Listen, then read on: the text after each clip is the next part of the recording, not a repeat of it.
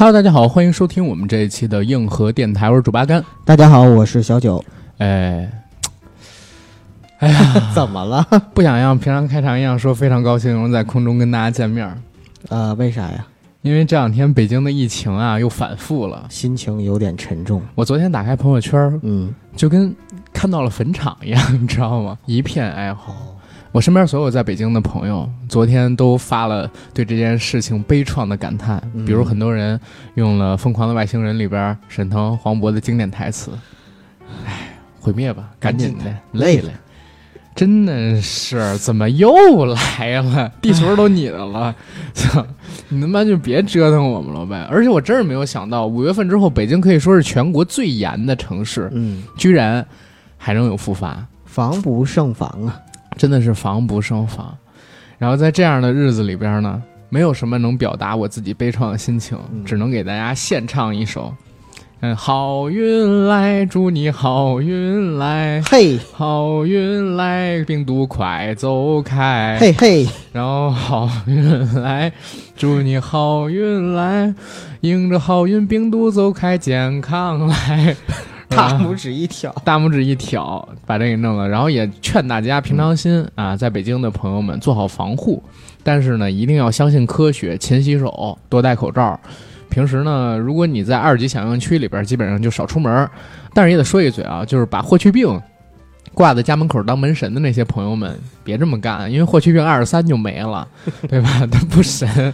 不是，就因为干得太好了，二十三就被老天爷收走去当门神了。我谢谢他，我谢谢他，不瞎聊了，咱们聊这个正式的节目好不好？今天啊，要跟大家聊，可能说不能说可能，播出第一期之后，我们就直接可以说，这绝对是二零二零年最热的综艺。是的，为什么？因为大家都知道，上周开始，因为不可明说的原因啊，微博的热搜呢被撤了一个礼拜。那在没有热搜的这一礼拜当中，发生了几件大事儿。第一个大事儿呢，就是阿甘的姐姐证明自己怀了个大儿子，是吧？第二个事儿呢，乘风破浪的姐姐上线了，对吧？第三个重要的事是什么呢？第三个重要的事儿就是阿甘结婚了。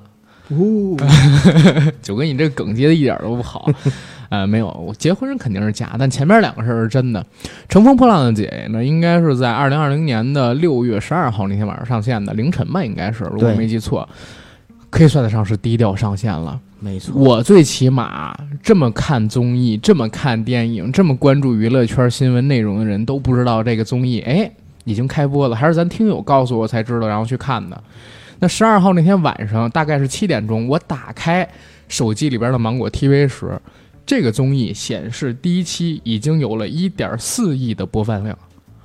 什么概念？没有热搜，低调上线。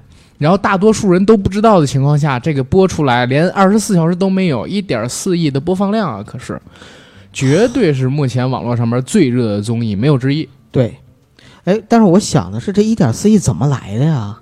就嗯怎么可能？嗯，在没有任何宣传的情况下，大家就全去看这个节目了？这很正常啊。口耳相传吗？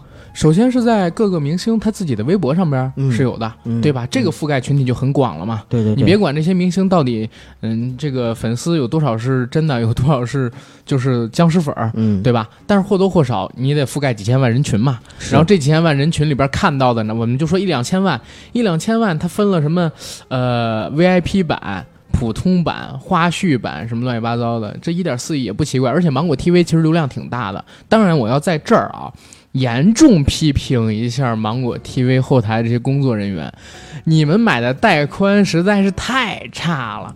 我用华为视频看都比在芒果 TV 上边看流畅，你知道吗？真的看着看着就会卡。如果我开蓝光一零八零 P，因为我是会员嘛，嗯，我一旦开蓝光就会变得特别卡，经常会播着播着就断。按我们家这种每秒下载能超过三十兆的网速，我居然会觉得卡。你想想这个带宽是有多烂，所以。既然都已经这么挣钱了，芒果 TV 不是现在全国唯一一个挣钱的这么一个平台吗？对吧？视频平台，对，你们天天把综艺卖到外边去，天天的制作这些东西，然后挣广告商的钱，你还要了我们的会员钱，能不能把这带宽提一提？最起码用户体验给我们好一点儿，对哎，那那个这个是会员才能免费看的是吗？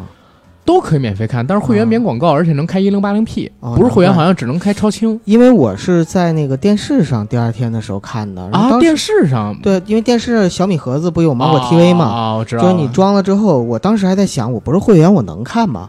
然后啊结果就看着看着就看完了。啊一般都是这样的，会员呢能看 VIP 加长版，普通的这些人也都可以看，因为它有热度嘛。因为它其实还出了这些姐姐竞演或者说首轮公演的全版本，就是每个人都没有剪辑的那种现场的这种啊，那确实是我看的时候，就中间有几个人就是属于一笔带过那种。何止几个，一共三十个人，完整播出全现场的可能也就二十个左右吧，有嗯十个姐姐，呃，完整的现场实际上都被剪辑了，或者说组到一起去了。明白了，反正这个综艺，我当时看了第一期之后，我觉得还是挺好看的，是对吧？当然没有我预想的那么好，但是跟前些日子看的《青你》啊，是吧？不能叫《青你》，应该叫《静》，嗯，对？吧？还有现在的这个《创二零》，肯定相比起来是要更有意思一些的。最起码这些姐姐们一个一个我都认识，不像嗯青你跟这个土创一样，我认识很少，偶尔认识一个，可能说还是不太好印象的，对吧？嗯，最起码就是这些，可能你叫声姐姐都是当之无愧的。哎，真是，对对对，因为他必须都得三十加才能参加嘛，对吧？我这种，呃，我我马上已经快二十七了，那还跟他们比还小三岁呢。哎呀，真好。今年是九零后刚刚步入三十岁大关。对，你看金晨应该是九零年的嘛，对，然后他现在来参加这个节目，他是整个节目里边最小，但他也三十了。他是年龄的底线。对，嗯，然后年龄的上限是谁呢？静姐，哪个静姐？呃，伊能静姐，你说能静姐？能静姐。对，能静姐，一能静，你能静静吗？这是当年我们对她的一个评价。对，为啥？因为其实我对这个伊能静老师啊，感觉很奇怪。怎么呢？因为特小的时候就看她唱的那个《念奴娇》嘛，嗯而且你知道吗？就是我二姑还有我小姑，实际上他俩是伊能静的歌迷，好像很多女生都挺喜欢伊能静，女生嘛，我靠，男生也有。不是我说的那俩姑姑是亲姑姑，就是我爸比的妹妹，啊 就你知道吗？那就不能叫女生吗？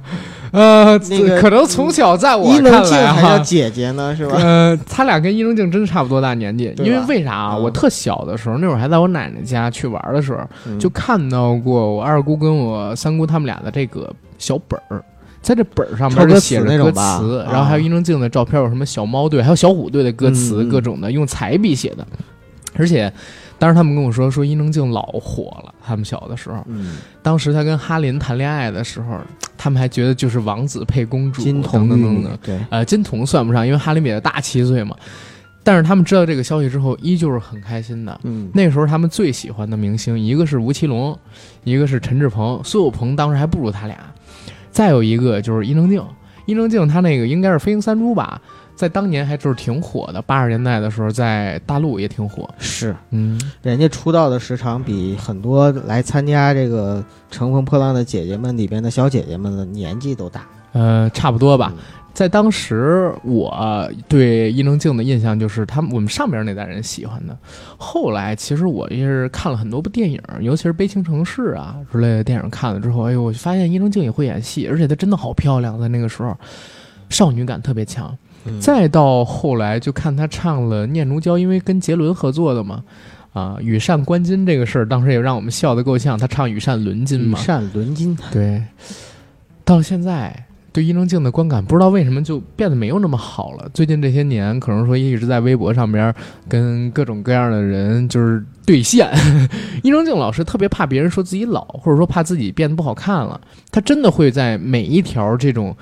比如说恶评吧，下边跟那个恶评的人对线超过三十分钟，一条一条的回复。就很认真的维护自己的这个颜值的尊严。比如说，我今天是因为没化好妆，今天是因为有水肿，或者说我刚刚生完孩子，等等等等。但是他真的每一条都会给回复，所以我也觉得，就是伊能静老师可能比许晴老师还要更公主病一点儿，嗯，对吧？包括我也看过一点点她的自传，看过一点点，因为她其实出过书。当时她跟这个哈林在一起的时候。确实也被保护的像小公主，几十年的时间里边，人家活的就是很多女生希望活到的那个状态，永远有人爱着，有人宠着。嗯所以她其实来参加这期节目，我并不奇怪，就是因为《乘风破浪的姐姐》这种竞演类的，然后能满足他可能说再次站上舞台心愿类型的节目，他再不来参加，哎呦，那实在是有点超出我的意料。是，而他能来参加，这个也是很符合我对他人设的一个预期的。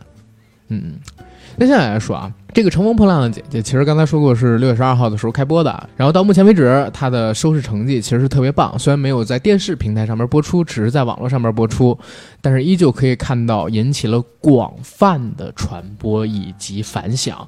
虽然没有热搜，但是我可以断言，没有热搜的这一周，《乘风破浪的姐姐》依旧爆了。而且《乘风破浪的姐姐》这个综艺其实是在上线之前就引起了非常广泛的期待。对，最起码我自己是应该在三四月份的时候就在微博上面转发了这类型的东西，然后我说特别期待这个剧。后来从四月底开始，我就一直在找《乘风破浪的姐姐》她的嘉宾到底都有谁啊？我发现有金晨，发现有王菲菲，有孟佳，然后发现有伊能静、宁静、张雨绮。然后当时谣传好像说这个刘刘什么敏。刘敏刘刘敏涛，刘敏涛是吧？敏敏子好像也要来参加，因为当时出了这个，拿什么去形容你？所以他没来，我还是挺意外的啊。可能后边会有踢馆啊。哎，你要明白，对吧？没准儿，没准儿，没准儿。然后当时有传到他，也有传到一些其他的演艺明星，比如说当时还传谢娜，我来，我说千万别来，千万别来，来了之后又菠萝菠萝蜜，我就疯了。但是最后出来这个嘉宾怎么讲呢？略有失望，但基本上呢还满足了大家的这个对之前的预期。民民子没来肯定是失望的点之一嘛。对，但是有其他人来了，比如说宁静老师来了。比如说张雨绮老师来了，比如说我很喜欢的金莎老师也来了。嗯，可是我们童年时期看剧的偶像啊，对吧？对。然后到呃五月下旬的时候，还是说五月初的时候，我开始知道啊，原来这个综艺是黄晓明担任发起人，他也是这个综艺的投资人。我觉得那就会很有意思，因为黄晓明大家都清楚，他是一个老好人嘛，对吧？不管怎么样，人家最起码人设是个老好人嘛。但是在老好人的一个情形下，他又是一个。比较特殊的性格，嗯。啊，这个只要我觉得，对中餐厅里就能体现出来。对，但是我觉得中餐厅那个是剪辑的，国为的综艺火嘛。黄晓明性格应该还是挺好的那种，一个老好人，在三十个姐姐，而且很多都是他的前辈跟朋友，有好多跟他合作过。你比如说这个，呃，伊能静，其实之前也跟他合作过一部戏，只不过两人没有对手戏。然后《大汉天子》里边他的老婆宁静也来了，第二部里边他演过卫子夫嘛，然后又有拍过广告的，有出单曲时候给他当过 MV 演员的好多都来了。他作为一个直男，然后脾气比较好老好人，在这一票，既有有地位的，又有脾气暴的，又有一有地位脾气又暴的，又有那种小公主性格的美女的加持下。会有一个怎么样的化学反应？我其实特别期待，所以我看到第一期，他这个节目的名字叫《小明历险记》，哎，对吧？这个名字起的是挺有意思的。黄晓明在这个节目里边的表现，其实是一个搞笑担当，因为他也不敢批评这些姐姐，很多。人其实辈分要比他高，比如你说钟丽缇、宁静跟伊能静这几个人，对，包括你说陈松伶也要比他年纪大，对，甚至他是看着这几个人的戏长大的，是的，我们可以这么说。再有呢，很多是跟他合作过的，以前演过他老婆的角色。再有一些呢，其实他应该叫妹妹，但是这些妹妹其实，在行业里边，嗯，其实也有不错的人脉跟功底。比如说万茜，虽然比他年纪小，你这个水深水浅的，这真说不好。所以实际上，我觉得黄晓明做这个发起人也是挺合适的。你要找别人，你比如说找坤坤来，找一凡来。第一，你肯定不能找就是特别有性格的人。嗯，就我说的是那种脾气上面特别有性格，比如。比如说陈坤啊，但是陈坤应该不会参与这种东西，根本就对。然后第二个呢，就是还得人缘好嘛。黄晓明做现在《乘风破浪的姐姐》这个发起人，我觉得还是挺合适的。最起码第一期看下来，他处于这些姐姐中间，可能是因为我对他的人设本身有一个预期，其实是不尴尬的，或者说他那些尴尬都变成了节目里的梗，对对吧？哎，你知道吗？我看的时候，我其实有想到，就是黄晓明这个角色，如果是老郭来的话。我觉得会挺好玩。我其实没想老郭，我想到是郭麒麟，啊啊！因为之前我看到一个节目，是郭麒麟跟张含韵，张含韵这次还在节目里说了嘛，说网上有人传我跟郭麒麟谈恋爱，我比郭麒麟大七岁，怎么谈恋爱？但是我其实，在看这个节目的时候，一直想，如果郭麒麟。来到这节目里边应该挺有梗的，为啥？因为郭麒麟以前参加过一个节目，应该叫做《顶级厨师明星版》，然后在那里边，他跟这个 佘诗曼啊几个人都叫妈。嗯，他人家说你叫我妈，不能叫姐姐吗？是这样，我我爸说了，长得好看的娱乐圈里边的姐姐都叫妈，所以就可能变成那个乘风破浪的郭板后宫，啊，对吧乘风破浪的妈妈们，乘风破浪的妈妈们。然后郭德纲要来了，就是那个什么，呃，郭德纲和他的一百零一个，呃，和他的三十个后宫，是吧？郭德纲肯定是见谁都说，我把咱们家大林照顾的挺好的，你放心。可能吧，但是这样的话也会变得挺有可能。我能想到比较合适的两个人，一个就是郭麒麟，嗯，再有一个可能是张艺兴，然后加进了能有这个跟黄晓明不一样的梗。然后整个看下第一期的感觉，知道我什么感觉吗？什么感觉？我真的想拽我姐来录这期节目，哎，因为三十加，然后又是很多。所谓的女星都已经结婚了嘛，在参加这个节目的时候，我姐现在也是啊，而且我姐现在还怀孕了，我真想拽她来录她。看了吗？我不知道他看没看，你没跟他推荐吗？因为这两天他们家不就在这个疫情爆发地附近嘛，嗯我就没太敢联系他啊，就变成了我跟九哥来录，但是也还好，我们两个直男正好去体味一下三十加的小姐姐们，她们心里边想的是什么，或者说我们俩一会儿也可以角色扮演一下。第一期感受怎么样？有失望，然后又有满意。第一，我跟我一开始预想的那个气氛不太一样。呃，因为之前我跟阿甘聊过，就是我这个人比较下贱，就喜欢看撕逼，但是在这期节目里面没有看到那么深的火药味儿。第二个比较满意在哪儿呢？就是其实这些小姐姐们从表演层面上来说，我我认为其实我我还是看到了很多很优秀的地方。第一名的那个蓝盈莹，嗯给我的感觉就是，哎，我重新认识了这个女人。然后这种感觉呢，其实是在这三十位表演的时候，我在不断的去去在心里去说，哎，这这些姐姐你都认识吗？认识个二十几个吧，因为啊像比如说孟佳什么的，是我第一次见啊、嗯，因为我之前但但是你都是就是除了几个嗯可能说认知比较深之外，其他就基本上只是认识是吧？对都是只是认识啊啊，那就正常了。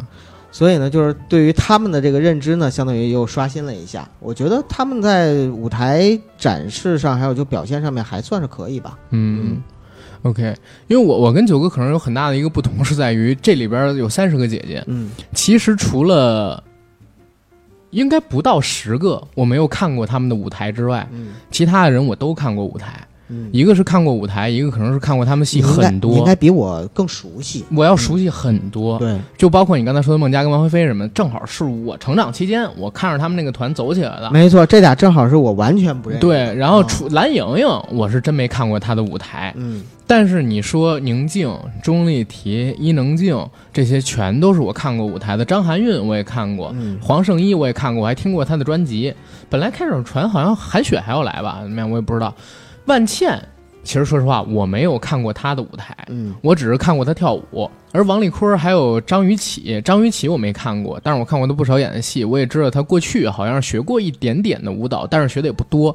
王丽坤她可是职业的舞蹈演员，嗯，然后金晨我也看过她现场，还还看过她去参加武林大会，他跳舞真的是跳的挺棒，而且专业的民族舞演员出身，后来才做的演员。然后基本上这些演员我还都比较熟悉，像九哥说的那种就是刷新我的认知的有，但是特别少嗯啊，特别少。可能说存在的一个是蓝盈莹，呃，再有一个呢就是万茜，因为我之前一直是拿万茜当个小女神看。所以我觉得万茜来参加这个节目，应该是她本身能力特别强，想来这边一鸣惊人一下。我没有想到她其实演出演的特别一般，所以这个也是让我觉得挺惊讶的地方。呃我是我是听那个有人说，像万茜她那个吉他是现学的她根本就不会啊！啊，对。我知道这意思，但是我的意思是说，他演出之前，我以为他能异能特别强。啊，异能哈，啊，但是我没有想到他异能很一般，唱的也一般，弹的也一般。嗯。然后，但是打扮很小清新嘛。虽然我们不能说要求这些姐姐每一个来这边都像孟佳她们这种啊，从一线女团退役下来的，然后功底特别强，因为人家毕竟很多人都是演员嘛。这真的就是专业和业余在哎，对嗯，但是呢，或多或少的也不能太差，因为它节目形式毕竟在这儿摆着。嗯所以实际上我在看到这个芒果台搞的这个竞演之后，我觉得其实是节目流程或者说在整个的节目形式上面、内容上面是有问题的。对所谓的竞演不能按这个方向来搞，他是真的直接照搬了可能一零一那个模式，比如说 vocal 组、dance 组，然后呃就是没有 rap 组，但也没准以后会有，因为李斯丹妮来了嘛，对吧？对，有可能，哎呀，包括这几个所谓的导师，我觉得问题也挺大。导师的问题是应该最近在网上炒得很火，尤其是杜华。啊，杜华他那个套，反正一会儿我们再来说导师的问题吧是。的，我们接着说这个所谓的《乘风破浪的姐姐》，她节目流程上面的问题。这个综艺其实开始的时候就说它是专注三十位、三十家女艺人的选秀成团节目，那最后肯定是要做一个女团。嗯，那其实说实话，这个女团出来之后，是不是像类似于火箭少女一零一那样的两年限期团，对吧？是不是像那百分九少年那样的一个限期团？其实大家心里边也都有公认嘛。是这三十个女生，其实现在看过来，有不少人的童年回忆，有你的初代偶像，有你跟着一起长起来的梦中女神。然后这三十个人在这档节目里边进行 PK，实际上现在看到的形式是特别不对味儿的。为啥？如果要是我做这个节目的话，我可能会选择让这些女生自己去选，在哪个方向上边去 P。比如说有唱歌，有舞蹈，然后你也可以唱歌、舞蹈一起演。在这之外，可能还要再加两项，比如说表演。所有能发挥你个人特质的东西，我可能都会列成几个大区。让他们在首次公演前进行选择，然后让他们去演出。你自己如果对自己有信心，你也可以，比如说宁静，我不表演，我选择那个声乐组，我到声乐组里边去进行公演。你比如说蓝莹莹，那我也不选择表演，我也到声乐组里边去表演。那王丽坤，那我也不唱歌，我自己反正是舞蹈演员出身，我到舞蹈组里边去表演。金晨呢，我可以选择也唱歌也表演什么乱七八糟的，这都说不准。但是现在给到的这个形式就变得让有些姐姐的存在很尴尬。我不知道这是节目组故意做出来的梗，还是说在前期的时候他没有考虑到这一点。我比较倾向于两者都有，因为看到第一场公演上边这些姐姐们的演出。他的剪辑之后，实际上我是觉得节目组有故意做出来，让这些姐姐们，嗯，在舞台上露怯，然后很青涩，很出乎我们对于所谓的唱跳艺人的印象的这样一个设定，嗯这个是有的，但是也有就是节目组经验不足，在预备这三十个各种面貌、各种风格、各种人设、各种诚意经历的成熟艺人的时候。没有做好给他们每个人大放异彩，让他们尽情展示自己机会的准备，这两者都是有的。是。我在看的时候，我就一直在思考，里边有很多次提到杜华对于女团的一个定义，嗯然后呢，节目组也是求生欲很强，在那个角落的地方都写上该观点只代表杜华女士自己的个人观点嗯等等等等。但是它里边提到的这些对于女团的定义，我想，不管是节目组也好，还是评委也好，是不是在心里边也会有一杆秤？他们在想的是这个女团在出道的时候，还是在唱跳这一块儿？你知道区别在哪儿吗？嗯区别在于杜华可能太认真了。嗯，你知道认真在哪儿？我不是说，呃就是就是我可能要提几个跟现在网络上面不太同的意见我明白在哪儿啊。嗯杜华可能是节目组设计出来的，要让他去做这个人设，嗯，然后为了炒热度。也有一种可能呢，是杜华真的这么想的。但是我觉得杜华这么人精儿的一个人，不管怎么样，你在这圈儿里边混这么多年了，而且你自己，E 对，嗯，CEO 不 CEO 咱再说，就是你混了这这么多年，自己下边有几个，说实话算是国内比较红的人，嗯，对吧？咱不说别的，月华七子啊，然后包括说这个土创里边啊，都有从月华公司走出来的人啊。月 月华七子肯定都是月华的，就说这个当时爱奇艺第一季的这个《偶像练习生》里边都有嘛，嗯对吧？那月华其实说实话，他不可能是傻子。但是他这个人口碑一直不太好，其实是在于哪儿？就是他在公司里边，第一很强势，第二在管理上边其实是有一些问题的，甚至很多人都说韩庚在这个月华的公司占的股份，其实说话是比较少的。希望韩庚能多一点，增加点话语权，因为杜华这个人确实口碑不太好。但是我真不觉得杜华是个傻子，能不知道这个节目组做出这样一档节目，他们应该选什么样的呃女生，对吧？来进行这个所谓的成团，也不相信杜华他不懂什么样的东西是观众最渴望看到的。观众最渴望看到的不一定是让自己心里边觉得最舒服的，观众最渴望看到的其实是在自己参与度最高的前提下能看到的内容，哪怕是不好的。为什么？因为这样他能够上网上去撕，抒发心里的不满。是观众最渴望看到的不一定是自己能觉得最舒服的内容，这块儿我要先跟大家说。所以这个节目组他在制作的时候，不一定月华他自己就是想这么表达，或者说他自己本质上面是想这样表达的，他可能是为了做梗。但是也要换一个方向来说，如果杜华真的是从心里边这么想，而且这么去说，跟节目做梗没有关系的话，那我只能说就是杜华他太认真了，他是真的当要做一个女团，而且这个女团要出道，然后要演出，要发片，要演戏，然后要上节目，等等等等，这样去做的。但其实我们都知道，哪怕这个团成立了，哪怕它是一个限期团，但是这种限期团，它的行程也不会像火箭少女一零一那样，基本上都是各干各的，也就偶尔办一个所谓的见面会。或者说偶尔参加一个团综，其他的情况，你看他们一起出个单曲什么的，可能也就一首两首。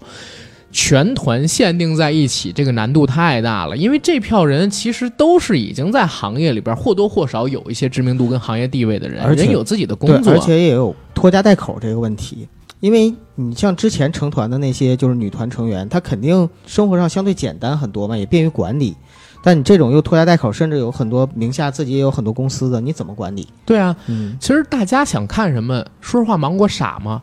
我我敢这么相信啊！当这个节目的名字跟节目的形式一出来，嗯你到大街上去扫听，我都不用猜，绝对有一千个人里边超过八个百人会告诉你，我想看宁静，想看钟丽缇，想看伊能静这样根本跟女团标准不一样的女性，嗯，然后组成一个特立独行、跟现在市场上边的偶像完全不一样的团。对，一千个人里边，我相信有八百个会这么回答你。所以为什么就是这个节目它会比现在我们看到镜跟土创，可能说都要有热度，对吧？第一期播出了低调上线都这么有热度，为什么？就是因为大家在过去几年里边，我们看到这种类似土创的选秀的这种模式太多了，节目出就是大家太多了，想看点不一样的。想看点不一嗯样的，而且这种节目，说实话，三十加女性又涉及到一个呃女性权益的问题，嗯对吧？然后我我我我们这块儿先避开不说，但是确实它有这方面的意向，它意向存在，所以自然而然的它带有流量，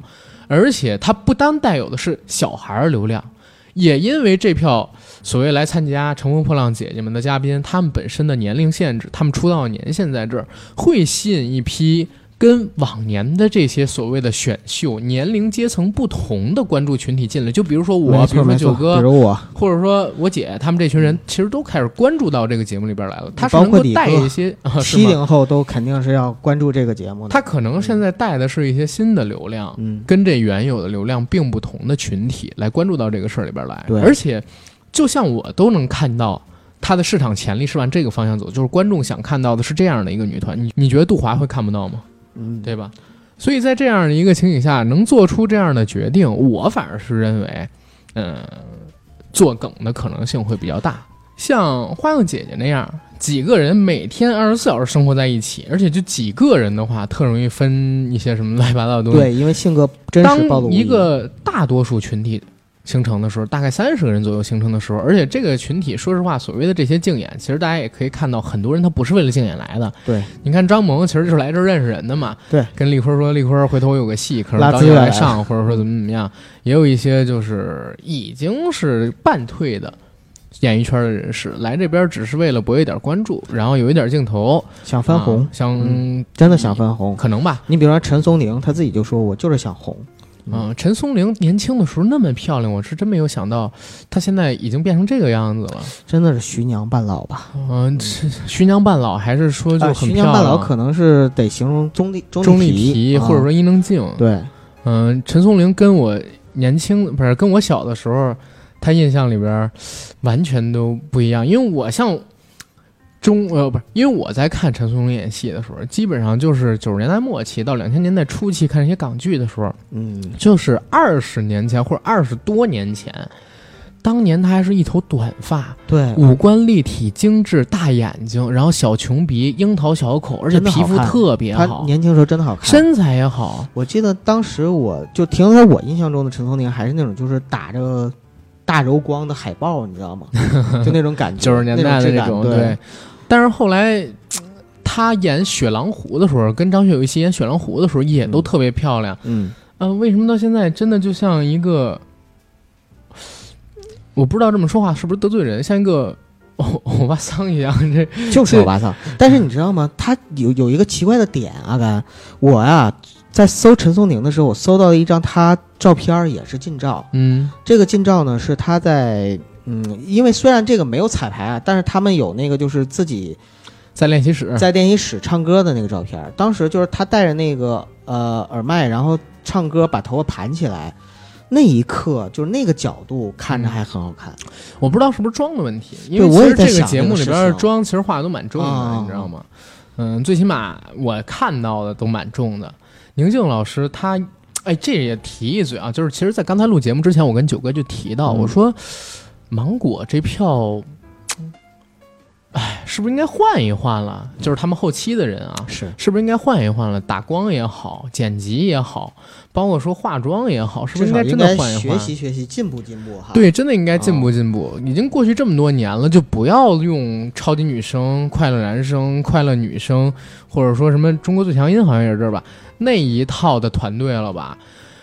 你们可以看到，芒果台可能说最近这些年做蓬松，或者说那种做户外的真人秀啊，做的比较多，像什么《哎呀好身材》啊、《野生厨房》啊、《向往的生活》呀、《快乐大本营》啊、《天天向上》，他们做这种做的比较多。嗯，当这个明星啊，他可能说给一个近景跟特写，面对镜头回答问题的什么时候，这些光线打还都是挺好的。但是，一到舞台上边的表演，给光啊，然后这个剪辑啊，包括镜头的角度，我都觉得特别魔鬼。完全第一，首先是没有体现出了这些姐姐们漂亮的地方；第二，也没有觉得她们艺能到底有多好。就算演的特别好，我比如说金晨，她跳舞应该算是很不错的吧，在这次上边，只不过就是唱歌的时候有几个气没有接到。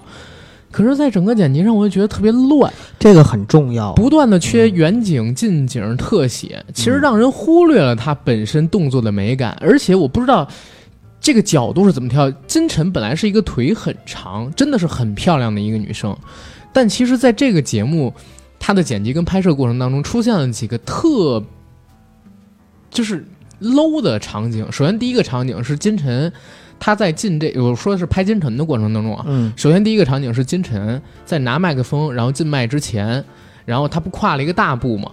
当时过去的时候，实际上就是底裤都已经露出来了。就是这个东西，我不知道为什么剪辑他会给它存到里边去。我还记得当年就是在嗯《中国好舞蹈》那里边，金星曾经恶批过浙江卫视，说你们就不能给女生换一个安全裤吗？女生要上来表演，你们节目组我知道你们是怎么想的，这样的话有话题、有热度、有点击量，但是这是跳舞，舞蹈演员和舞蹈是一个很神圣的东西，是一个很专业的东西，都在看什么呢？都在看女生内裤嘛。然后就在那，其实当时我看到这个场景的时候，我不知道这个东西为什么会剪出，其实你不剪出这个镜头了也行，或者说你稍微遮掩一点也行。嗯然后这是第一个，第二一个呢，到了舞台上边儿，他的这个镜头角度。把这个金晨的腿拍的特别短，就是身材比例拍的特别差，是俯拍吗？它是类似于俯拍，嗯但是你其实可以用不同的角度，用不同的镜头，你可以把他身体依旧是变得修，因为他本来他就是修长的嘛，对吧？我不知道这个是怎么拍出来的，而且这样的剪辑为什么后来能过，能组成到节目里边去？就是舞台，它毕竟是一个竞演的舞台，你让人觉得好看，而且演的好看的，你让人觉得好看，这是很重要的。嗯你不能说啊、你为了做梗，呃，演的可能说一般的，就让他剪的一般吧。然后演的可能说好看的，你也让他变得一般了，或者说最起码让你的剪辑让他看的一般了。那只能证明你没有能力让他好看。对，这就证明他们本身的团队能力是有问题的。包括到后来王志，他其实是相当于唱了一段，跳了一段，然后就耍了一段，剑，呃，嗯是刀还是剑啊？剑好像是。哦，剑。嗯他在这边表演的时候，你可以看到，首先换场就做的特别廉价，镜头可能会给一个广景儿，告诉你，哎，这个王志现在把麦克风放到地上，捡起了一把大宝剑，开始苍啷啷啷啷啷啷耍剑了，嗯对吧？如果是一个比较成熟的节目啊，他可能会选择在这个时候接一个外景的镜头，比如说那些在看王志演出的姐姐们，哎，他现在要拿剑了，他是不是要舞剑了？嗯，然后镜头再一切回去的时候，王志已经开始表演了。中间这个镜头其实是让大家觉得你这个节目 low，对吧？当然也会有人说，他这么干是为了体现真实感，但是真实感跟好看不好看，它其实是不挂钩的。呃，应该说就不矛盾，就是你可以既好看又有能体现出真实感。对呀，你你不能没有为了彩排就一定挺真实的了。你不能为了就是真实感说，或者说以追求真实感为理由，然后去丧失掉它的那个美感，那是不对的。嗯包括说，就是钟丽缇老师她在演出的时候，我相信应该比现场我们看到的那个版本要好看一点儿，因为你看，在这个呃观察厅里边儿，嗯首先呢，那些姐姐们也都在给他欢呼，说非常好看，非常好看，然后等等等等。但是你在看他甩这个丝带的时候，其实你是觉得乱，杂乱无章，然后没有节奏感，跟乐音乐是搭不上的。没错，而且你知道他穿那个紧身衣啊，本身嗯其实可圈可点，因为你如果身材特别火辣或者特别棒的时候吧，你穿那紧身衣会非常 hot。嗯但是像钟丽缇，她毕竟身材有些发福，有些地方呢，就是如果你坐下或者怎么样时候，你会看到很明显的赘肉，而这些东西的话，其实节目组都已经拍出来了。我觉得这个其实也是一个挺不专业的一个行为。就你嗯拍的时候，你你真的应该考虑就是各种角度，还有就是怎么样去拍这个人。你是说在近景，在近景的时候。在聊天什么的啊，而且还有就是，我看到一个景象是钟丽缇好像是趴在那个那些女女生后面的一个台子上面，嗯，然后露出她那个大腿，在拉筋吧那会儿，呃为了上台，我，我不知道是拉筋还是怎么样，但是我看了之后我就觉得很奇怪，那个那个镜头，嗯。嗯。我我一直是这样认为，就是这个节目它其实想塑造一种真实感，而且嗯。想塑造，因为我们这个节目跟其他的节目不同，啊，来我们这儿 参加的是五十岁的、四十多岁的、这些女性，她本身跟二十多岁的小姑娘，在这个身材方面，或者说在样貌方面，她就是会有一些差别，嗯，所以她会，但是我觉得有点做的太过了。这个东西有可以，而且肯定是加分项，如果你用的好。但是现在看来，其实她用的不好。其实这个节目的初衷跟他定出的这个概念，只要你换一个好点儿的团队。可能说，嗯、咱不说别的，我就说仅以舞台表演跟剪辑为论，现在的《青春有你》跟《创造营》远比芒果 TV 现在做的这个《乘风破浪的姐姐》要强，嗯强得多，真的是强得多。就从这点上来说的话，应该人家会更加与时俱进和专业些。主要是我觉得湖南卫视已经好几年，或者说已经很多年没有操作过这种类型的项目了，或者说没有投这么多钱，因为你想，快乐男生跟快乐女生都多少年没弄过了，嗯，对吧？然后所谓的歌手其实也都是 vocal 嘛，对吧？他需要的这种类似舞台的也比较少，而且啊，现在看到这个《乘风破浪的姐姐》，人家说三个女人一台戏，三十个女人脚天不对，三十个女人脚天脚地嘛，对吧？这个你没办法。但是我还是得痛批一下节目组，从制作的这个内容流程上面，第一我是觉得有问题，嗯，第二，在剪辑跟后期方面也有挺大的问题。还有一点，就是在这个节目里边，它的广告真的是太多了，而且都好 low 啊，真的是拉低这个节目档次。我不知道是不是，呃，vivo 真的有钱，所有的这种节目好像都跟 vivo 有关系。但是，呃，你像青你跟这个什么，嗯，土创，他们会选，比如说年轻化的饮料，对吧？或者说一些面膜之类的。他在选择广告的时候，尽量会选跟这个节目调性比较贴的广告。嗯但是你说一群三十岁的女明星，而且有一些是很大牌的女明星，你做 X 五零的这个手机广告，有几个会用 X 五零？我相信他们百分之八十都是 iPhone，剩下百分之二十是华为或者说别的。我相信百分之百肯定不用，对，肯定不用。不用这个。你包括这个所谓的嗯护手霜，嗯，哎，不是护手霜，好像是是什么呢？凡士林还是什么？是凡士林，啊，就是有谁这这些女明星，你知道，我就看她特嫌弃的涂手上，是根本当时当就不涂脸，当时九嫂就说，九嫂嗯说他们不可能用凡士林，绝对不可能用。就是这个节目它但是我本身选广告调性明星都不行。说了一嘴，就是在嗯在那念广告嘛，就就像念广告一样，说说拉家长，说哎，都这凡士林我用过啊，还挺好，怎么怎么着。小学时候用过，那个时候手被冻皴了，我没出然道的时候用过，，就是他们怎么可能用这种？你要选广告，你选一个符合这种调性的也可以啊。我还记得那一年应该是看谢依霖嗯跟奚梦瑶当时做一个节目是啥我忘记了，就是他们俩去各种女生的家里边，然后在女生家里边住。当时做了一款面膜是黑色的，其实那个面膜也不错呀，其实价格也还 OK。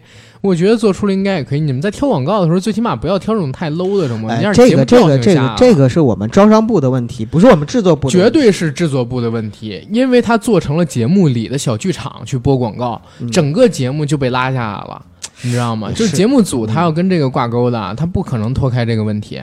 然后这接着说一个小梗啊，其实这个节目当时我在朋友圈呃发了一个预告，我说哎，节目有点意思，我想跟大家来做一做。然后做完之后，有不少听友点赞回复说你们什么时候聊之类的嘛。嗯当时呢，有一个听友，还跟我发微信回复说他们，呃，跟芒果的人关系挺好的，然后说芒果的人觉得这个节目现在也是特别火，市场眼睛是雪亮的，证明了这个 所谓主题的商业价值如何如何的。要不是没有热搜，早爆了。哎，真讨厌蒋凡。我说，哎，跟人家蒋凡有什么关系？嗯，就是该该踢球有关系是踢球，你别瞎闹。就是有关系。开开玩笑啊！嗯你还说回这个《乘风破浪的姐姐》，是，就是这个题目选题，包括整个的那个设定什么，其实都很好。然后呢，也市场证明了，就是嗯，你们芒果 TV 这边做的是对的是啊。但是呢，就是不能说因此就忽略掉你自己有进步和成长的空间。嗯所以刚才阿甘的批评都是完全正确的。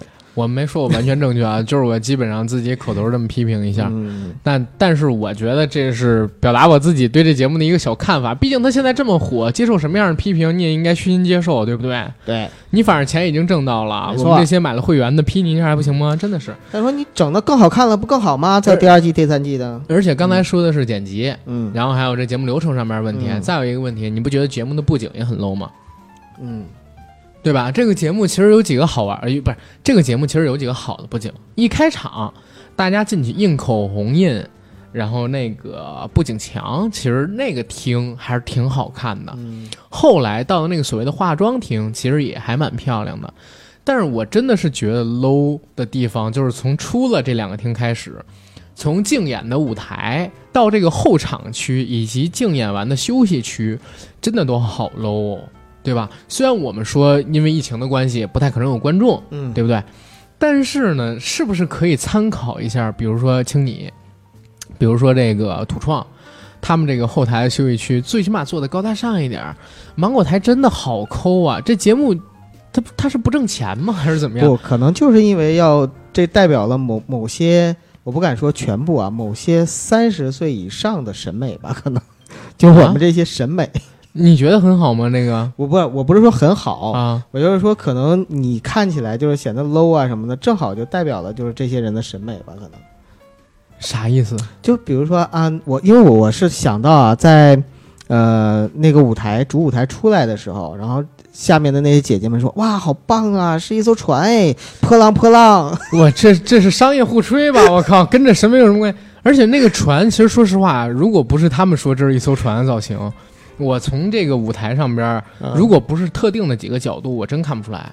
我因为他就给了他就给了嗯一个龙骨，对，然后到后我后来能看出是为什么？他在演的时候，他因为有一个悬景嘛，嗯悬景的时候是有一个可能说摇臂，他摇了一下，嗯哦，发现确实是一个船的造型。如果就是一个广角，然后直拍的那个镜头，我真没看出来，不好意思，这是船，因为是它是截了一半了。也就是说，这些姐姐到了这个年纪，船只能开一半就沉了嘛，对吧？就断了你知道，就还有就是一开场的时候，不是湖南卫视说了一段文案嘛？啊就是那个三十女啊，性、那三十而立个那个其实说话有点 low，就你知道吗？我就是在想这个问题。当时我们看的时候，九嫂就特别喜欢这个文案。嗯，然后为什么？因为我当时我就想到了阿甘，我真的想到你，我就想这个肯定阿甘特别不喜欢。我你知道你知道为什么吗？啊我我现在，所以刚才我就笑，因为我真的觉得它代表的是不同的审美阶层，真的是代表不同审美阶层你你。不要这么攻击我不是在攻击他，但是你知道。她也是湖南妹子嘛啊，她一直很喜欢湖南台，然后就湖南台的那些包括舞美做的很多东西，嗯嗯，我觉得湖南台它其实说实话，为什么我觉得做这个的团队不太行啊？嗯你没发现吗？就是这个《乘风破浪的姐姐》，它的主体构成元色深红，嗯然后黑金，嗯，对吧？就是用一种饱和度很高的这种颜色。但是其实我是觉得这这又不是面对面，又不是你们湖南台做的一些老旧的综艺，这个节目其实应该清新一点的。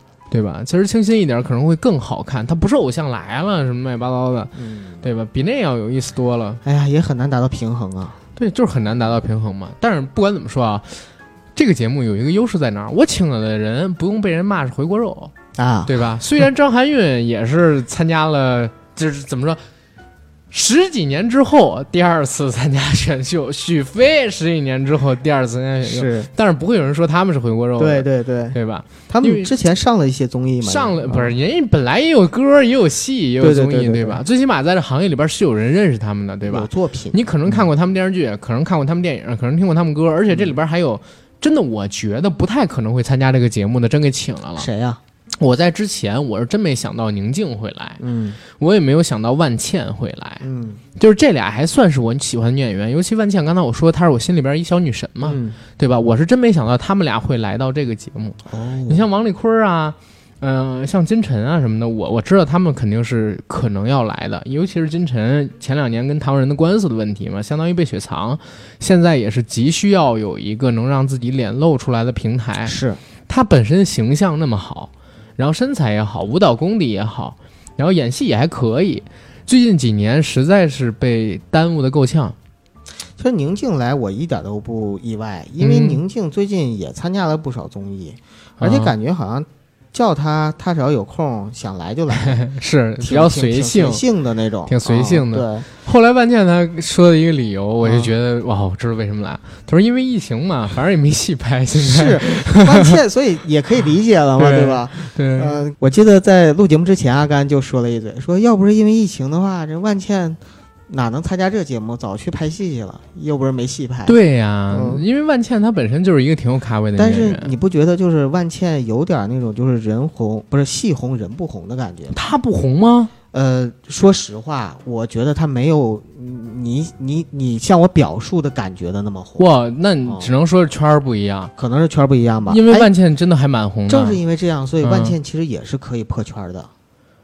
不是他真的很红，我只是说你不关注而已。我真的觉得很红。她没有那么红我首先跟你这么说啊，嗯就是首先国内的，比如说影迷圈里，嗯第一是基本上没有不喜欢万茜的。嗯第二呢，就是万茜，可能说在南方的观众也真的很多，嗯而且她演过大热的戏，就是可能你没看，就是《猎场》，你看过吗？嗯，她演过，然后之前《军中乐园》演过，就是奖项、人气、作品、收视率高，他都有。他真的是一个很红的演员，你看他微博关注也不少啊，嗯嗯，她微博关注也也也是很高的，基本上。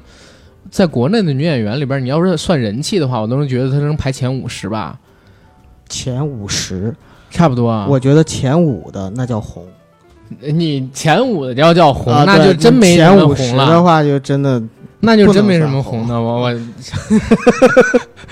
我我的天！我第一次听到有人说万茜不红，我靠！啊，那是吧？嗯，就所以啊，你看，就是其实每个人都是有那个可能自己来的理由嘛。嗯，啊，你像张含韵之类的，包括许飞什么的，嗯其实他他们来也是很正常的。许飞前段时间不还炒了个梗吗？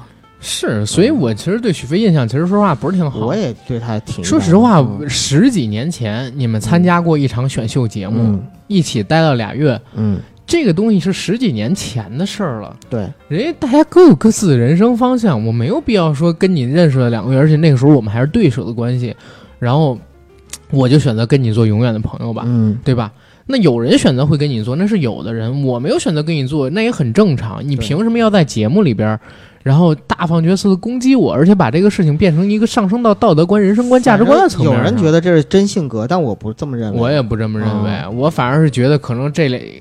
俩人可能说在当年参加活动的时候就有矛盾，然后许飞性格还不太好，睚眦必报对，就始终念念不忘，始终念念不想忘着说要把这事儿给翻出来，或者其实我听了他唱的几首歌，嗯你看他唱了一首《不红》嘛，嗯其实他嗯怨气挺重的。我也觉得，可能他当年就是这，这只是我特别黑暗的一个个人角度啊，欢迎大家攻击我。没事儿，你就说吧。可能说就是嗯我觉得，呃，许飞当年因为输给了这个尚雯婕，觉得他是冠军，心里一直不服气。嗯然后他自己是一个挺有好胜心的人，包括自己一直觉得自己怀才不遇，所以他才能写出《不红》这样的歌嘛。嗯，对吧？所以他才会就是事儿事儿的、劲儿劲儿的，等这样就可以很容易理解了。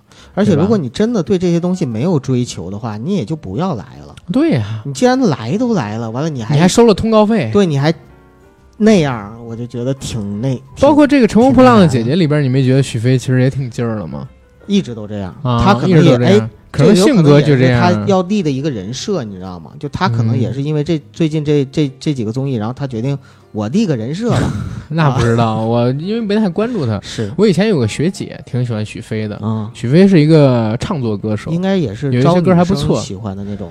呃，追过他当年的选秀那个姐姐，是我一学姐，大我大概两届。嗯，啊、他们那群人肯定是追过的，但是我是，嗯，拜拜。然后说说回这个程姐啊，嗯，其实应该叫浪姐。啊，就是这两天我跟人聊，人家都叫浪姐，浪姐，不能叫程姐。嗯，呃，其实我最喜欢的还不是那个半倩，你喜欢谁我说实话，我还是真挺喜欢张含韵。啊？上这节目之后，我发现第一，张含韵保养的是真的好。那你那小女神金莎呢？金莎想后边待会儿说呢，因为金因为金莎是怎么回事儿？呃，那就先先说张含韵先说张含韵，嗯因为张含韵在这节目里边露了一个美背。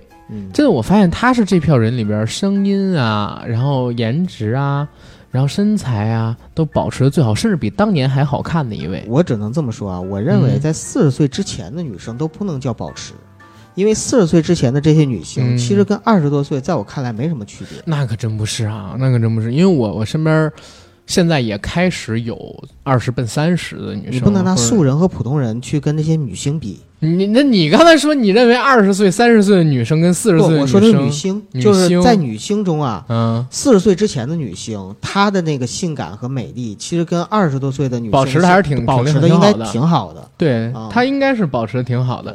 但是张含韵可不是保持啊，我让你保持，没让你超越呀、对吧？就比以前还好，比以前好多。以前张含韵在我的印象里边，就比如说我喜欢酸的甜，就是真的我娃娃脸梳一个侧马尾，啊，然后脸上画一个清新淡妆，嗯，然后她身材还有点嘟嘟的，你知道吗？有点微胖。对，然后到了这个节目里边，我发现真的已经变成一个成熟的女人了。首先就是，嗯，身材呢要比以前纤瘦，嗯，然后丰盈是该丰盈的地方丰盈了一些，整体而言是变得纤瘦了。对，然后烈焰红唇，流了一大波浪，真的是突破了我对他以前的一个印象。有一种我吃她颜的粉儿了，的美了。对，嗯吃他颜的粉儿了。然后刚刚提到那个金莎，嗯金莎是因为啥？我发现挺怪的地方是在于，哎，还有一个女神也没提，白冰。嗯就是金莎是在于，我先发现了一个点，是发现当年胡歌版本的神话里边三个女人都来了，虞姬来了嘛，对吧？嗯张萌，嗯，然后金莎也来了。金莎是最开始为了那个胡歌演的那个角色死掉的那个，好像易小星还是什么东西，我忘记了。而白冰是演的那个金喜善的角色，就神话里，嗯知道吧？玉树演的玉树公主，白冰咱就不说了，这白冰是舞蹈演员，以前跳舞跳得很好的，对，而且在这个神话里边也有跳古典舞的地方，呃，而且颜值也真的漂亮，真的漂亮，对，嗯呃，只不过就是不知道为啥白冰是真的没红起来。他当年梦想中国出道的时候还看过他呢，我接触他最早就是梦想中国，后来才是看了他的戏，知道他签了英皇啊什么的。其实很多女星不火，可能也真的是性格原因。嗯，最她不是啊，她一直有戏，就是不红，她戏红，我不是说戏，我说性格原因。性格啊、啊，就是你比如说不炒作呀，不不乱乱整事儿啊，所以她就不太红。因为我看白冰最近的戏好像是两部，一部应该是《隋唐英雄》里边他演萧皇后，嗯然后再有一个呢，就是一个人的武林里边他演那个女主角，就是甄子丹的师妹，嗯就看了这两部，后边也就真没看到他什么新戏，可能也是因为生孩子结婚了，但是现在好像离了，但是保持的还是真的是挺好的。第二一个就是金莎，我们得提一提，金莎真的是我们小时候偶像，可不仅仅是神话呀。嗯，还有一部剧是我这个年龄阶段的孩子都会看，叫《十八岁的天空》。对，这我的心就像一颗红色石头，有着热情血液和石头的冰冷，顽固的把风抛在背后。后边不会唱了。嗯有一年的夏天，我是跟我姐一起，每天看，所以我那会儿想叫我姐来录嘛，对吧？然后后来我姐，呃，相当于她年纪大一点了，但是我到暑假的时候，电视台还会播这个《十八岁天空》蓝菲林，你知道吗？那会儿长得倍儿漂亮，而且金莎保养真好，而且她发量现在也保持的特别好，真的不像一个三十九岁的女生。是，我的天，那个，而且特别日范儿的女团，你知道吗？就是你把他年轻个十几岁扔的那个 S N H 四十八，或者说扔到日本 A K B 四十八里边去，也都 OK 的。对，真的是保养好。他以前也有过红的歌，但是这一次确实评分，我觉得问题很大，真的是问题很大。他绝对是要比这个黄圣依要要表现的更好。为什么黄圣依给的那么高分？是不是因为有巨力在？因为能从巨力集团里边出点钱，然后月华想搭上这条线，我靠！总之我看这个的时候，我对评分这一个环节，包嗯括就是对整个，呃后面的这个评选，嗯，我都在公正性和这个就是真正的这个打分机制上面，我都不抱任何希望，不可能完全公正公平的对待每一个人。是。你包括在最后选歌的时候也是一样啊，就是选歌的时候你就能看出来，比如说张雨绮、王丽坤，然后他们开始的时候不是想要去去另外一个歌，是轮到他们的时候没有没有组合吧？我忘了是哪首歌了，反正就是他们因为他们是准备了这么几首歌，啊。然后这几首歌里边呢有纯唱的，有唱跳的，对。然后也有带 rap 那种的，然后分成了三人团、五人团、七人团。然后王丽坤他是舞蹈演员出身，嗯对吧？然后张雨绮呢，实际上也是想跳舞，他们俩唱歌可能说都不太行，对，所以他们俩人想去舞蹈组的歌曲但是他们没法选嘛，啊，因为因为他们分低嘛。对啊，在后面选人都选满了。对，所以他们哦俩人其实是有点强行驾跑的对意，思。但你想这个东西在一般的是不可能看到的，是不可能看到，然后我也觉得这个其实也蛮蛮招黑的。然后呢，是，因为其实说话，你分儿低你就分儿低，你就认了嘛。嗯，但是这个节目本身有意思的地方不也是在这儿吗？大家看这不也是为了看这个吗？对包括当时很多人说伊能静很暖，去化解尴尬，但是其实我嗯看到的是尴尬，因为伊能静特别明显说我带你们，他已经说了我来带你们，嗯结果两个人还是一个劲儿的要走，然后我不想然后让然后 对，然后这个伊能静在那边坐着特别尴尬，后来说你就在这儿待着吧，你就在这儿待着吧，还牵着那个张雨绮的手，嗯结果张雨绮还是要走。怎么讲呢？我是觉得大家到了这个年纪，可能或多或少，呃，会有一些小性子，或者说因为自己在这行业里边确实也是有一定地位，我跟素人肯定不一样。对，对啊、我的话语权可能说会更重一些，但是这么玩儿其实也有点没意思，你这玩不起。我当时有想到，如果在评委里边不是这个杜华，是柯以敏会怎么样？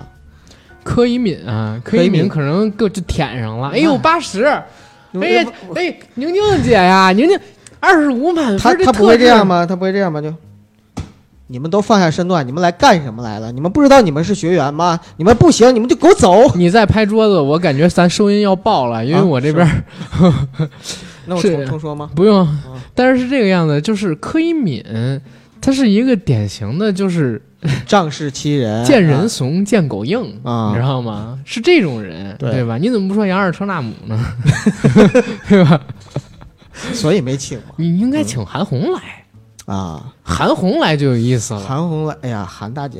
是。韩红来说：“你你再给我唱一个，嗯，宁宁但是静，你虽然参加了我这个韩红基金啊，但是我不能因为你会 但是他们关系因为私下太好了，所以可能也、嗯。也不一定就会会怎么着。但我倒是觉得韩红那个性格可能会啊，相对而言要比月华什么要好一些，呃杜华，杜华，嗯，比月华老板好一些吧，啊好吧。对吧？嗯，但是我觉得真的百分之七十八十会像我觉得似的，这是为了做梗。嗯，人家一个公司的老板在这圈里边混了那么多年了，而且说实话，人家就是带女团的，他真的不知道大家想看什么样的女团吗？嗯对吧？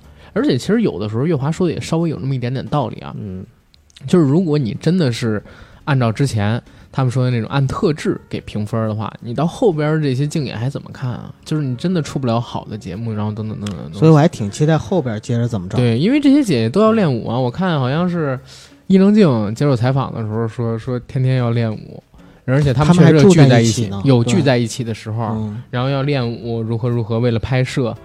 然后我看张萌也是去机场说去练舞，哦然后，大家还是把这个当一个正经事儿了，是吧？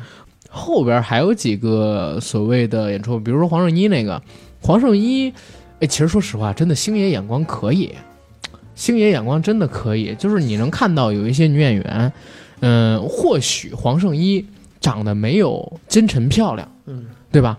但是她有一种特别的味道，这种味道现在在他年纪上来，包括这些年出了各种乱七八糟的新闻之后，已经淡了好多了。你们可以去看他《功夫》里边那个样子，跟这些模式化的女明星不一样的味道在。嗯，现在她越来越像那种模式化的女星，就一个模子里边套出的那种女星一样，但是还是有自己的那种味道，隐隐约约的存着。这才是一个好的女演员，或者说好的苗子应该有的，对吧？包括说张雨绮，她也有这样的东西在，而不像现在我们看到的很多就是选秀出来的明星，或者说组成的这种女团，十个人扔到五十个人里边去，这五个团混在一起，你根本找不出来谁到底是谁，他没有特色，是？吧？人一定要有自己的特色，否则的话，你没有性格，到哪儿你都找不出来你。这几十个人有意思的地方在哪儿？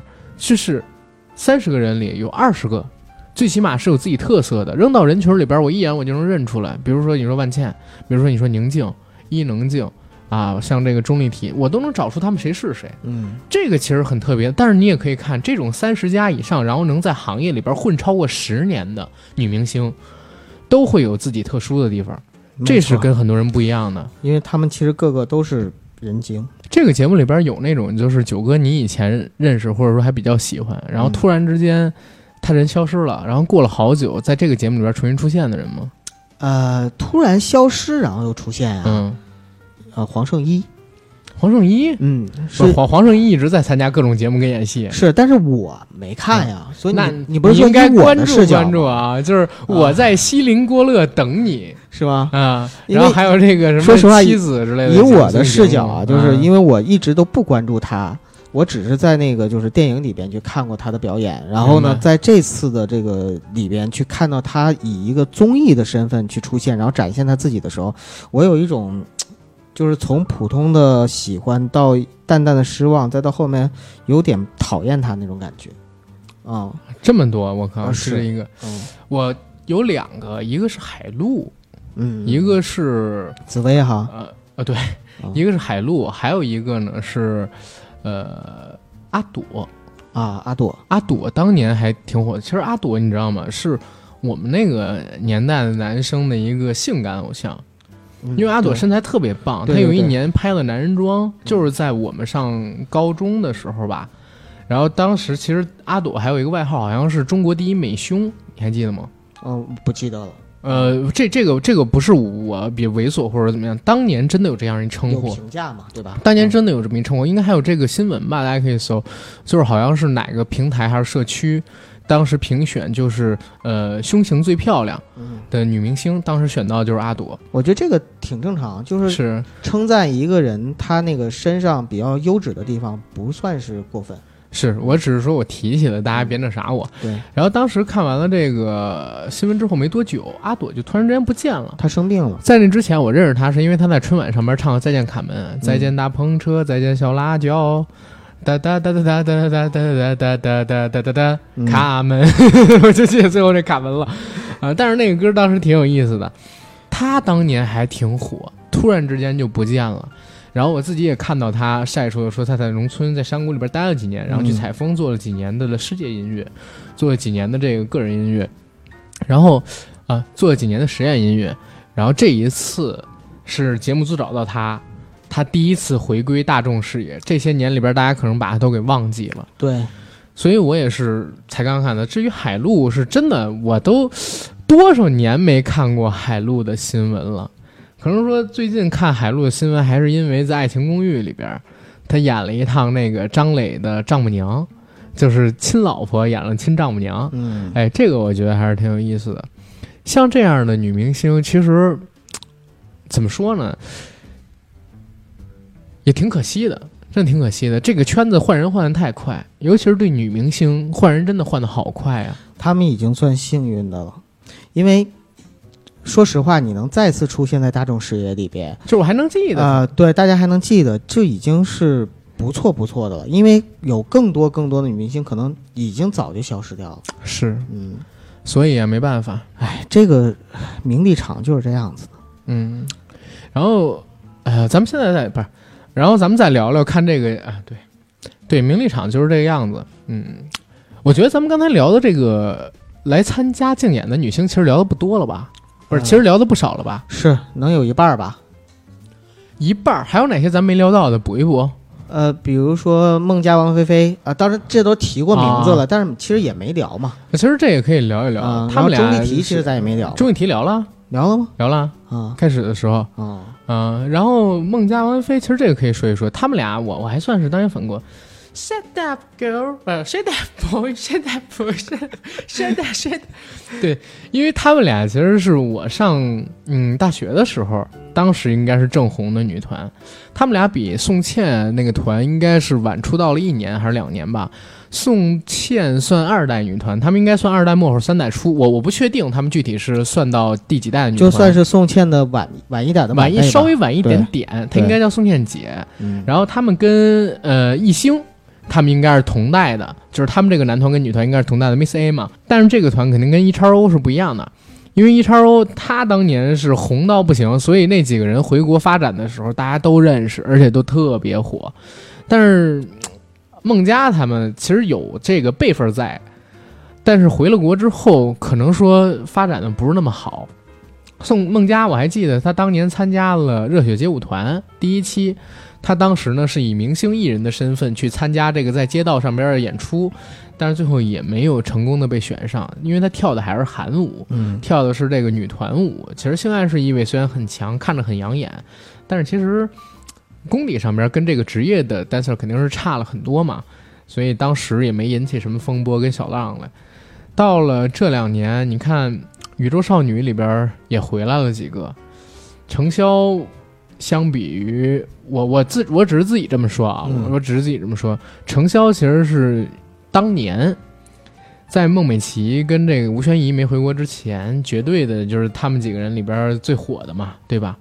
但是因为没有参加《创造一零一》啊什么这个那个的去竞演，他其实也错过了自己最应该抓住的机会。如果再过几年还没有好的，就有可能变成现在我们看到孟佳韩团，呃，韩国这种团体，尤其是女性团体啊，他们的换代速度更快，更快。更快。你像我，居然能说，像孟佳他们这种十年前出道的，就已经算是二代末三代初了，对吧？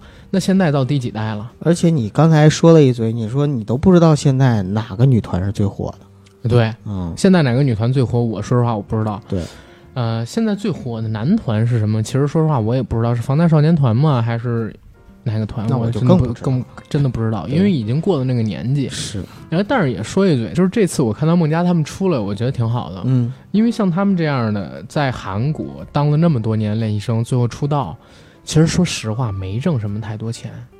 因为韩国演艺圈其实你也知道，女团嘛，对，他也赚不到什么太多的钱。然后回国之后发展也不是很好。作为当年还听过他们歌、挺喜欢的他们这么一票人吧，也希望他们能够啊也希望他们能能啊，不说有点成绩，就是真的挣点钱。嗯对吧？咱说点实打实的，挣点钱，然后以后真的不红了，或者说完全没人记得他们了，等到那个时候，他们自己也能养活了自己，能过一个比较不错的生活。我是看到他们来这个节目上边来参与演出的时候，我开心是开心在这点上边了，嗯，对吧？因为说实话特别快。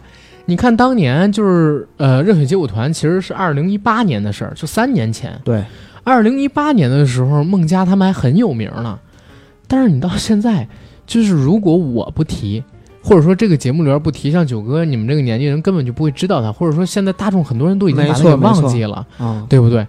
所以我我还是希望他们能过得好一点，要不然也挺对不起前些年付出那么大的辛苦跟努力，对吧？然后，但是也有一点就觉得蛮有意思，你看孟佳他们现在三十了，对吧？三十加了，少女时代呢？少女时代作为二代出的那种女团，都已经哦，我的天呐！现在真真的现在应该真的叫少妇时代了，少妇时代对啊，哎呀，乘风破浪的姑奶奶们，乘风破浪的姑奶奶们，这我真的是这么觉得，因为看到这群人，我自己觉得最有意思的地方，或者说我自己觉得最特殊的地方，跟看别的选秀不同的地方是在哪儿？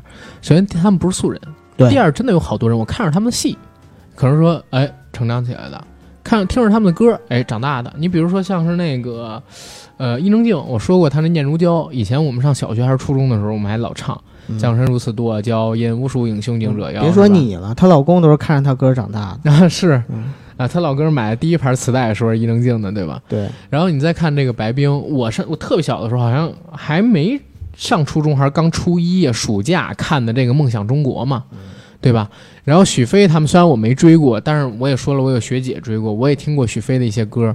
然后张含韵小的时候，我也曾经喝过酸酸甜甜的蒙牛酸酸乳，对吧？对，金莎，你跟你姐一起看的那电视剧，金莎，啊我跟我姐一起看《十八岁的天空》，后来我自己看《神话》，然后张雨绮，咱也不说了，张雨绮其实也算是也算是一线咖吧，嗯，啊、一线末尾的那种咖，在演员里边。然后万茜，这个咱说了，海陆刚才咱也说了，然后呃钟丽缇刚才其实也提过了，对吧？然后蓝莹莹刚才也说过了，白冰也说过了，金莎也说过了，啊，没说叮当，叮当唱那《我是小小鸟》，你知道我第一次听是什么时候？是十年前听的。他唱《我是一只小小鸟》，当时是一唱惊人嗯，然后十年之后再听他唱，我心里边就有一种感慨，一点进步都没有，怎么 还唱这个？十年了，对他当时就是唱这个歌，然后哎，大家觉得唱的真好，嗯然后现在还在唱。其实我不知道是不是评委给他打的分低有这个原因，因为他当时唱那《我是一只小小鸟》，十年前唱的时候还挺有名的。我觉得评委吧，其实打分低没问题，但是说话吧说的不太合适。你怎么知道不是人剪了呢？对吧？是是是，你怎么知道不是人剪了？袁咏琳对，袁咏琳是周杰伦的师妹对啊、当时她演过周杰伦的 MV 还，对周杰伦好像还给她做过歌。啊，你说到现在的话，他毕竟也是三十多了嘛，对吧？然后杰伦还是那个杰伦，啊，还是靠着这个周杰伦师妹这梗，就我觉得也是现在杰伦的师妹太多了。对，也是因为杰伦都四十多了，我靠，这他妈他师妹得多少？哎，这里说一嘴，欢迎大家去这个 QQ 音乐上面啊购买支持一下的新歌、嗯啊，对吧？然后阿甘已经买了，呃，九哥也蹭了听了，是吧？给我爱的人来一杯 Mojito，是吧？嗯我喜欢他微笑时的眼眸啊！快给我的爱人来杯 Mojito，嗯，真的是。而且这歌我后来发现啊，就是其实就是他们拍《周游记》的时候在古巴玩儿，然后拍的。其实拍这个 MV 的时候，嗯昆凌就在他旁边。对呀、就去古巴玩嘛，所以不对可能有美女。当时是拍《周游记》，但是《周游记》里边昆凌一张脸都没露出来过。嗯然后后来是昆凌自己做了一个 vlog，然后在 vlog 里边我发现了有好多就是《周游记》里跟这个杰伦 MV 里边出现的片段跟场景，甚至车都是同一辆，嗯所以我才发现哦，原来是昆凌完全陪着去的，就是杰嫂始终都在现场，哎，都在他旁边所以就是也没有什么。包括《周游记》里边有一段最后一集，他不是这个新歌预热嘛，嗯打歌，然后在最后一局有一个那个呃，跟古巴的舞蹈老师、美女老师学跳舞，有三个美女、啊，身材特别棒，过来教他们跳舞。然后杰伦不让教，你知道吗？真好。让那个谁柯有伦什么的，就是替他去学，然后如何如何啊，有嫂子在嘛，这可以理解，这可以理解啊。然后我们我们再说回这个《乘风破浪的改改》，《乘风破浪的改改》里边还有什么我没提到的吗？呃，吴昕、沈梦辰这俩湖南卫视的主持人哦，哎，这这个还真得提一下，嗯这个节目啊，真的得有主持人。是要没有主持人，你看这些姐姐，因为她跟二十来岁的女生不一样，嗯。二十来岁女生好多会自己找话叽叽喳喳的不停，是是是，这些姐姐都熬不了夜，就是一到后半场的时候，你一看大家全没精神了，我跟你说，他们已经抗议了，并且啊节目组已经妥协了。改成改成改成早晨录。不是，就今后所有的节目是十一点收工，就啊，不会再有超过十一点的情况出明。白明白。啊。他们不是说说人上了四十之后，然后熬一天也要花一个礼拜才能熬过了吗？对对对确实是这个节目到后半场的时候，你能发现大家状态都变得特别差。是，然后吴昕跟沈梦辰就开始带气氛嘛，对，两个主持人，包括他们也要兜一些流程，因为最大的问题是在于，因为这些姐姐有些咖位高，有些行业资历深，然后也有一些差异化挺明显的。对嗯你不可能完全让他们去像青你跟土创里边那些素人们一样守规则。对，比如说就说谁先上谁后上，嗯然后熬到最后的那人怎么弄，出必须得有主持人带着，或者说有愿意自我牺牲的。是，吴昕不就？其实我我还真说一嘴，我一直认为吴昕跳舞跳的挺好的，嗯，是在啥时候？因为我第一是看过吴昕的武林大会，第二。零八年的闪亮新主播，我是全程看下来的。就是他出道那个时候，你真别不觉得这个，呃，海涛不是你真别觉得就是海涛吴昕他俩异能不行。那不是零八年哦，那个可是零六年哦，零六年还是零七年吧？零。六年，因为当时我还嗯上大学，我有印象，但是我也看了那个，绝对就是零八年啊、那可能记混了。嗯但是我在看他们那个节目的时候，就是吴昕跳舞跳得挺好，跳新疆舞，然后跳交际舞，然后呃，海涛也跳过舞。这应该的，因为口你想，他毕竟是就是万千中，然后最竞选那会儿，《快乐大本营》是最火的节目嘛，对啊，对吧？啊，就是零六零七年中国最火的娱乐节目，对他们俩作为一个二十出头的大学生，刚毕业，然后怎么怎么样，而且真的没什么资源和背景，真的靠自己实力去选出来的。然后就参与进去，他俩能不行吗？但是我是真的也没想到，就是这么多年过来，吴昕变了好多。嗯，就是第一，人变得没有当年那么自信了；第二，就是舞蹈功底什么的还退化了，嗯没有当年跳得好。因为他一直不靠这个吃饭，嗯，所以他慢慢的可能就放下了。对，慢慢就放下了。所以这个确实是让我觉得挺，而且我一直觉得就是《快乐大本营》对他们是好事儿也是坏事儿。是，就是《快乐大本营》他们是好事吗？是好事，让全国观众都认识他们。坏事是在哪儿呢？就是给了他们两个人设，你知道，人一旦啊，就是被给了人设之后，然后摆脱不掉这个人设，慢慢真的会变成那个人设的样子吗？会，对，真的会这样的。而且就其实他们两个人，如果在未来的选择上，当时没有选择快乐大本营，或者很早就出来了，嗯，然后自己去单独发展，有两种就变成欧弟了。要么就是很成功，要么可能就是也就泯然众人，这都有可能。嗯对，所以现在这个肯定是最好的结果，但是。嗯看到他们的时候，可能跟我当年看到他们的时候或多或少还是有一点预期上边的，有一点偏差吧。那你说的是吴昕、沈梦辰呢？沈梦辰怎么说？沈梦辰我一直都不太关注，嗯，因为我觉得沈梦辰长得也不是很好看，性格我也不是很喜欢，艺能这块我也没太 get 到。嗯，然后主持功底这一块呢，因为我没看过他主持的节目，基本上。跟沈梦辰就一点放得开。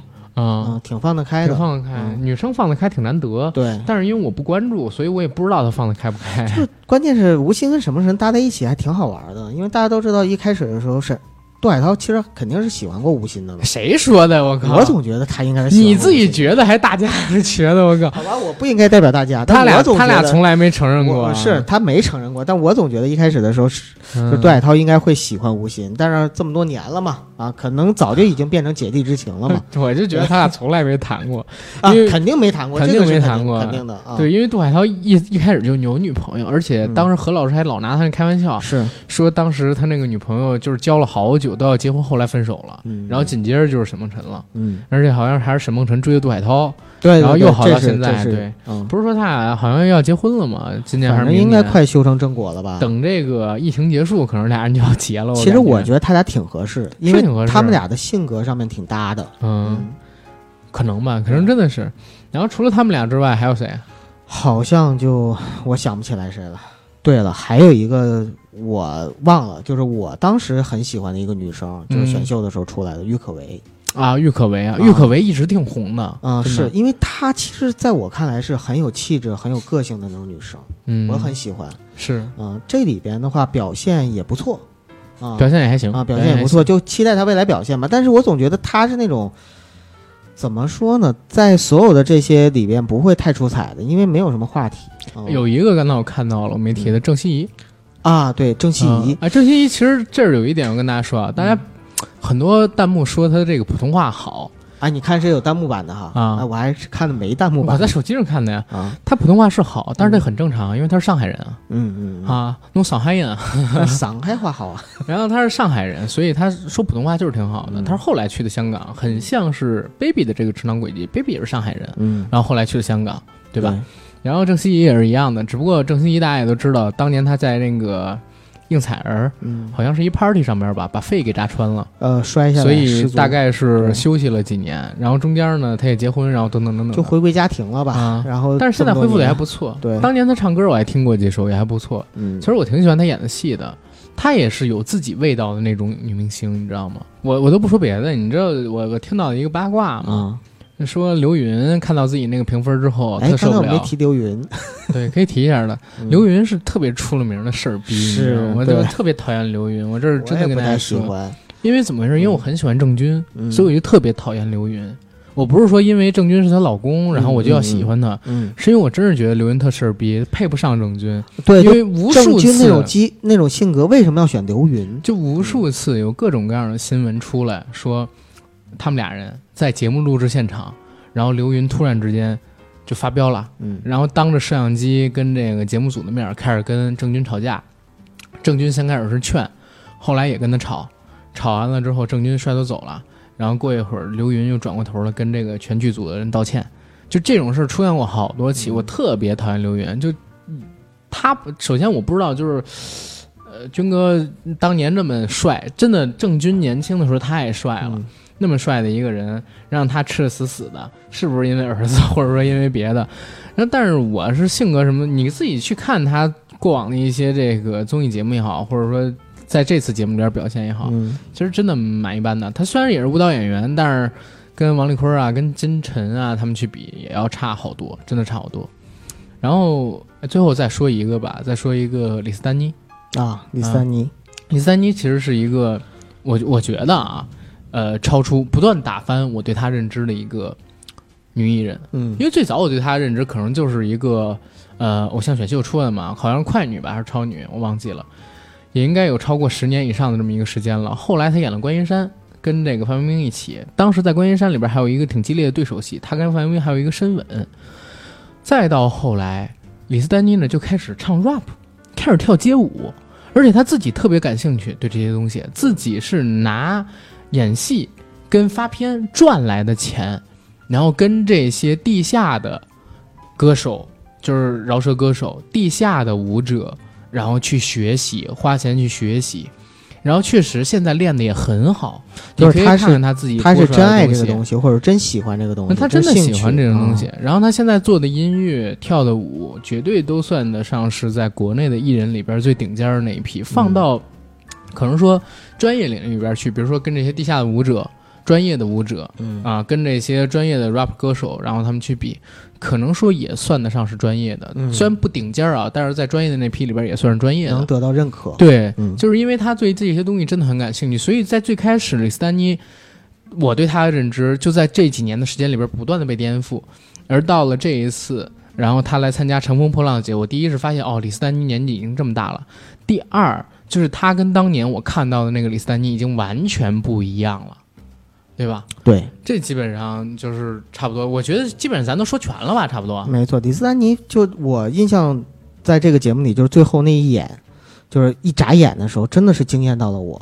嗯，嗯，我就觉得其实一个人他可塑性强不强，完全就看他是不是停止了就是学习和追求的这样的一个嗯脚步。啊，如果他这这也提一嘴，啊就是你刚刚说这个眨眼也很重要，嗯，就是确实有舞台功底跟没舞台功底你会看到那舞台感，在镜头面前的时候，他会找找镜头对他找镜头那种感觉、分寸什么的，真是不一样。嗯对他会找镜头看，他知道哪个镜头正在拍自己，然后给这个镜头中最好的肯定是孟佳他们。嗯，孟佳他们是每一个镜头，即便你看到他们那个舞台拍出的就很像韩综的那个东西，对对对。因为他知道哪个舞台上边的机器现在正在对着自己。那是不是我们也可以把那个就刚才我们说到的对于呃舞美和制作上批评拿出百分之十放在这个演出员上面？真的拿不出？因为这是演员演员本身也有经因为验问题这个是加分项，嗯这个是加分项，但它不是说就是你会做跟不会做能造成减分的。嗯你剪辑还是特别重要，你知道吗？因为实际上你你会知道，这个舞台上边嗯有多少台机器，是对吧？嗯你根本你就变不掉。这个东西绝对就是剪辑组的问题，这不用替他们找补，给他们大逼斗。对了，给他们一个大逼斗。对，给他们一个大逼斗。然后咱们收个尾吧，说说这个，呃，现在我们提到《乘风破浪的姐姐》，自然会有人提到就是刚刚播出的《青春有你二》，还有正在播出的呃《创造营二零二零》，但是这里说一嘴啊，《创造营二零二零》今年呢可能真的没引起那么大的风波，对吧？开头的时候预期很好，但是播着播着。可能说就不太行了。现在优酷还有一个没定档要播的《少年之名》，也就是说今年夏天充斥大家眼睛的还都是选秀。我不知道《明日之子》会不会出啊，但是也有可能会出。嗯，现在这些综艺节目都是优爱腾加芒果给占满了，无一例外都是选秀。但是我觉得像是这个《乘风破浪的姐姐》，一定是让大家觉得最特殊的那一个味道。它是一个打通各个年龄群体的这么一个节目，所以你不得不佩服，就是湖南卫视的构化够好。对，人家真的知道，哎，现在市场上缺什么，我们出什么，但是也要批评他们的制作能力。说实话，对不起这样的群体。然后关于几个疑问，我得解答一下。第一，就是我们现在看到的《乘风破浪姐姐》，有人说是抄袭了韩国的一档节目，对吧？然后还特地去看了那档节目，不好意思，这个真不是抄袭，这是纯原创。为什么？因为韩国那档节目实际上是直接找了几个年纪大的女明星，让他们组成一个偶像团体，就然后这才是避开了选秀环节，没有选秀环节，哦而这个是纯粹的竞演，跟这完全不一样。嗯，有什么抄袭不抄袭？别他妈瞎听营销号带节奏。之前还有人跟我在我那个节目下方还是在哪评论说，哎，这是抄袭。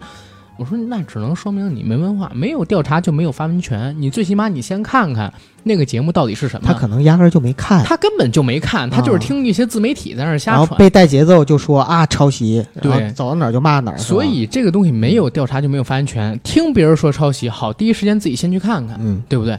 不能说人云亦云，这样的话你自己又成了就是谣言的塑造者跟传播者，对不对？没错我们要这么说。然后后边呢，这是第一个，这是第一个事儿。第二个事儿呢，就是关于这个披荆斩棘的姐夫，就是之前我提到的那个综艺，好像现在真的要推出了，是吧？的，好像叫《追逐梦想的哥哥》是吗？对，反正不是姐夫。在筹划当中，哎，但是其实披荆斩棘的姐夫又是另外一档，就是把嗯这些女团成员的老公们整出来可是他们里边有一半都没结婚啊，啊，是吗？啊那还有另一半呢，也够了。十几个，十几个，最后决九个人，就不不不刷一半儿不啊。不，就不是这种了，就是大型真人观察类的节目。我的妈呀，那直接看《妻子的浪漫旅行四》去吧。嗯，嗯反正我觉得这个是一个好事儿。是，哎，因为现在越来越同质化的当下，又在疫情二次北京发，哎，其实说实话，真的是疫情这个问题，我不知道北京会不会影院到底又延期开工等等等等的东西。延期是肯定的。啊，嗯然后大家现在看到这样一个情况，已经太缺乏娱乐的生活了，对吧？实在不行，说实话，我都我都愿意支持，就是影院，呃，先歇会儿，让这些电影线上公映。我之前还持反对意见，但是你知道，一百多天没看顶不住新电影了？是吧？对，一百多天没看新嗯电影之后，我真的。我真的有点顶不住了，实在不行在线上播也行。哎呀，我们的精神世界都要荒芜了。对呀、这现在我真的选个节目的选题都选不到，我都快把家里那些个电视上面所有电影老片儿都翻烂了？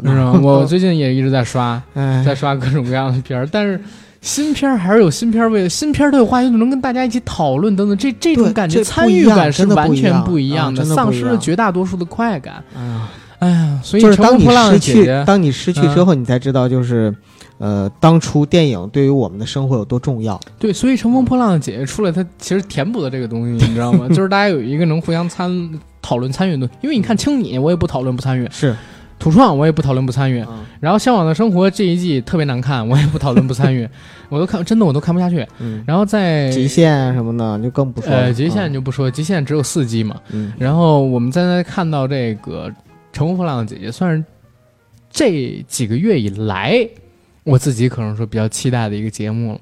对，再加上未来呢，还有这就是街舞乐队的夏天，夏天，哎，我感觉可能说好日子要来了，结果疫情卡，没法说，没法说。嗯，反正期待这个节目更好，然后吸收现在网络上边大家的反馈、意见、批评，包括如果要有听我们节目的，也可以听听我们的意见啊，对不对？对然后让这个节目做得更好。这期节目可以到这儿了。再见。